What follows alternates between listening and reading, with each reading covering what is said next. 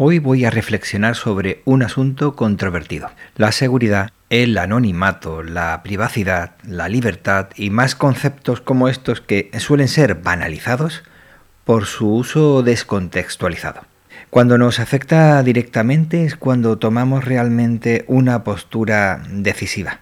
Mientras tanto, solemos tener una postura políticamente correcta, muchas veces equidistante y otras veces extrema. Sin embargo, cuando nos afecta directamente es cuando realmente tomamos una postura y puede ser incluso contradictoria a todas las que hemos tenido durante toda nuestra vida. Cuando es tu anonimato, cuando es la seguridad de los tuyos, o la privacidad y anonimato de gente a la que quieres, la cosa cambia por completo, drásticamente, en contraposición con lo que tenías previamente pensado. Sí, lo he repetido. Es que quiero que quede claro. Somos muy cabezotas y pensamos que nunca cambiamos de opinión, pero ya, ya llevo tiempo viendo posturas de este tipo. Diario de Argifonte Es mi diario sonoro. en versión podcast. versión para llevar, Take away. versión para descargar. Espero que te guste. Espero que te guste mucho. Espero que te guste. Tener acceso a Internet suele verse como tener acceso al mundo, a la libertad, a la información, pero esto no es así. Esta visión quizá era más de 2010, 2011, quizá 2012, cuando escribí una entrada en mi blog al respecto, y era así como lo veía. En la actualidad Internet se ha convertido para unos como una convención, como una feria de eventos, un lugar donde comprar, vender o ser vendido. Prácticamente desde el comienzo se ha tratado Internet como un lugar donde atraer a las personas, las empresas y las organizaciones.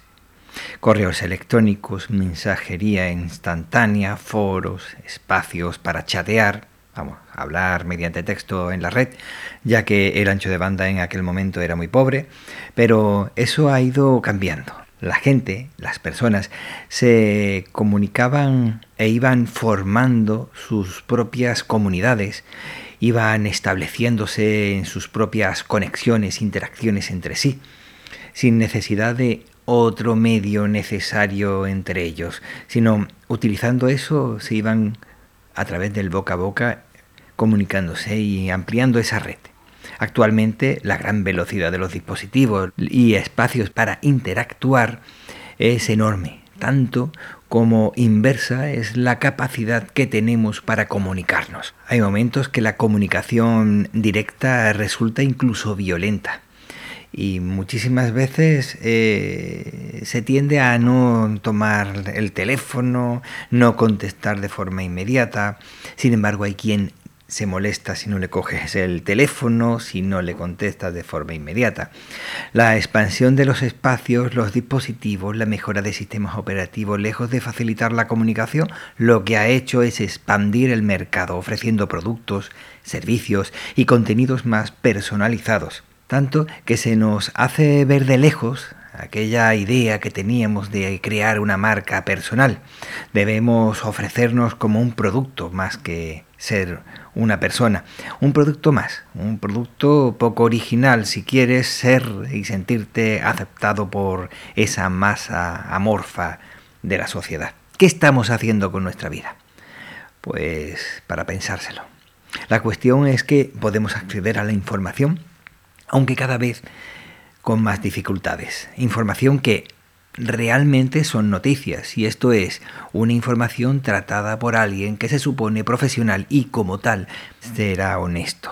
Quiera o no, su visión de las cosas lo plasmará a la hora de mostrarnos esa noticia que muestra un hecho, pero en la teoría su opinión quedará plasmada al final. Y sí, digo al final, porque aunque tú quieras eh, leer a esa persona, por muy objetivo que quiera ser al final, muestra su opinión. Sin embargo, después pasaban a dar su opinión al final de la noticia, en muchas ocasiones. Bueno, eso era antes. Cada vez es más normal ver, escuchar y leer opiniones enmascaradas de noticias de un noticiero. Hay canales de televisión y radio en los que son muy evidentes estas actitudes. Y te llega a molestar bastante si eres ligeramente crítico, no hace falta que lo seas mucho. Porque hay gente que prefiere canales de YouTube, podcast, Twitch, Instagram, TikTok y demás plataformas. Yo creo que es ya más que evidente. Creo que se trata de una pregunta retórica. Me parece a mí.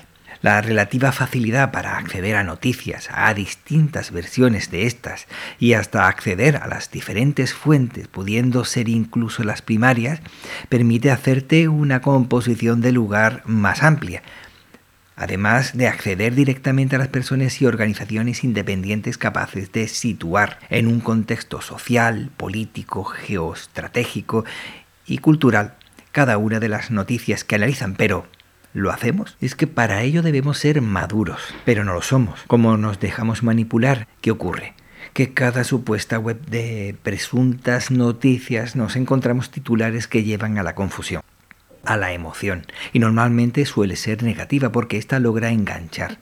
Y ante ese subidón de hormonas, la noticia clara y necesaria se convierte en algo transparente e innecesario.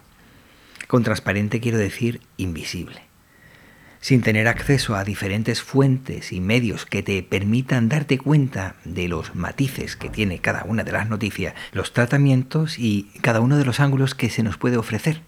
No, para eso no. Porque lo que hacemos simplemente es un simple vídeo de pocos segundos de alguna persona, digamos el protagonista de una noticia, no una víctima de un delito o de un crimen, sino el hecho por un criminal en el que se ríe y se convierte en cómico un drama, o pasa a banalizar el mensaje, el dolor, y a trasladar la retórica hacia otro ámbito. Cuando este hecho se transforma en noticia y por ende en un producto de audio o de vídeo, en un producto efímero de un scroll infinito en el que hay más de una víctima, que el trato no es más que no sé si lo habéis visto, las cadenas en las que se cuelgan los pollos para ser matados, desplumados, descuartizados, despizados, clasificados, empaquetados y transportados a un punto de venta para que alguien indolente por esa vida, por ese uso de energía vital, agua, energía, lo que tú quieras, lo lleve al frigorífico y tras días termine descomponiéndose por preferir comida precocinada, por lo que, haciendo gala de esa falta de capacidad de empatía, decide tirarla a la basura por estar en mal estado. Está claro que el dolor ajeno es cosa de populismo, ¿verdad? Ese scroll infinito en el que somos rueda y producto nos anunciamos y miramos desapasionadamente productos hechos con cariño y nos reímos sin crítica del meme realizado ridiculizando a alguien. Para ser libre hay que estar informado. Para estar informado hay que leer, discurrir, comparar. Y frente a esto, se nos ofrecen cookies, galletas, como a los niños. Eso, la cookie o paga por la misma porquería que antes en la que te meten publicidad y además vampirizamos tus datos. La vida actual nada tiene que ver con la de antes, en la que las horas eran marcadas por el reloj del ayuntamiento, los avisos por las campanadas de las iglesias o las llamadas al rezo en otros lugares. Las noticias eran contadas por el pregonero en la plaza, un punto de encuentro social, no exento de alguna manipulación, evidentemente, o en misa por el sacerdote, otro punto de encuentro, aunque en este caso creo que las noticias iban pertinentemente maquilladas y adornadas con el lazo del sesgo de autoridad por un supuesto Dios verdadero que no se equivoca.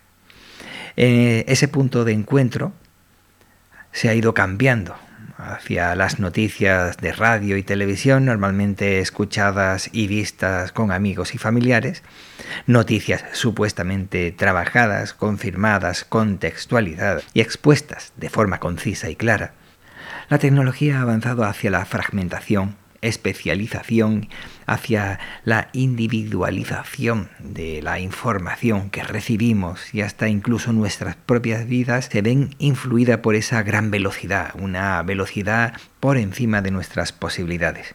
El tiempo corre, vuela y así que Puedes tomar la postura de tratar de ir a esa velocidad y sufrir un colapso en un tiempo relativamente corto, o bien apresurarte lentamente optimizando el tiempo.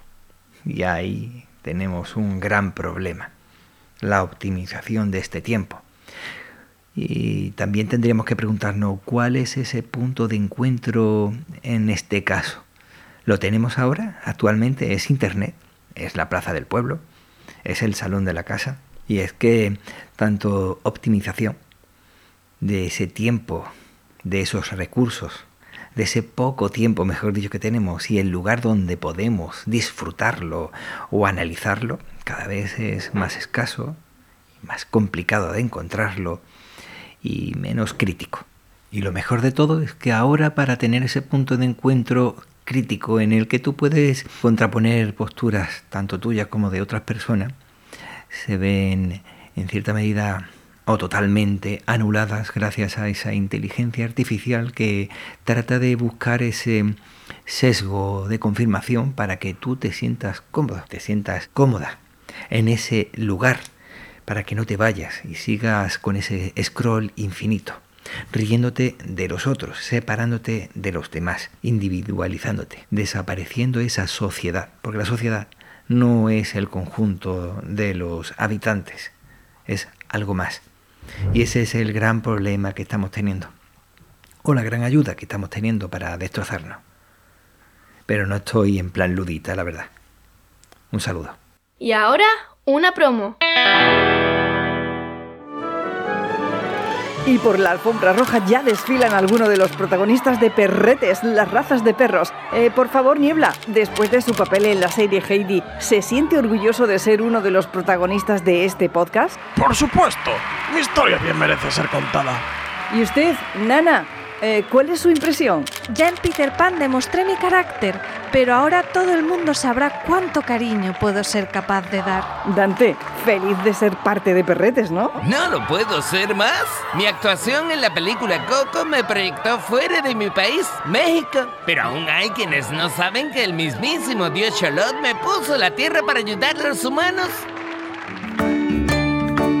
Perretes, el podcast de Toño Martínez, donde descubrirás la historia, carácter, salud, cuidados y esas preciosas anécdotas que nos aproximan mucho más al mejor compañero del ser humano. Escucha Perretes en tu reproductor de podcast favorito o en YouTube.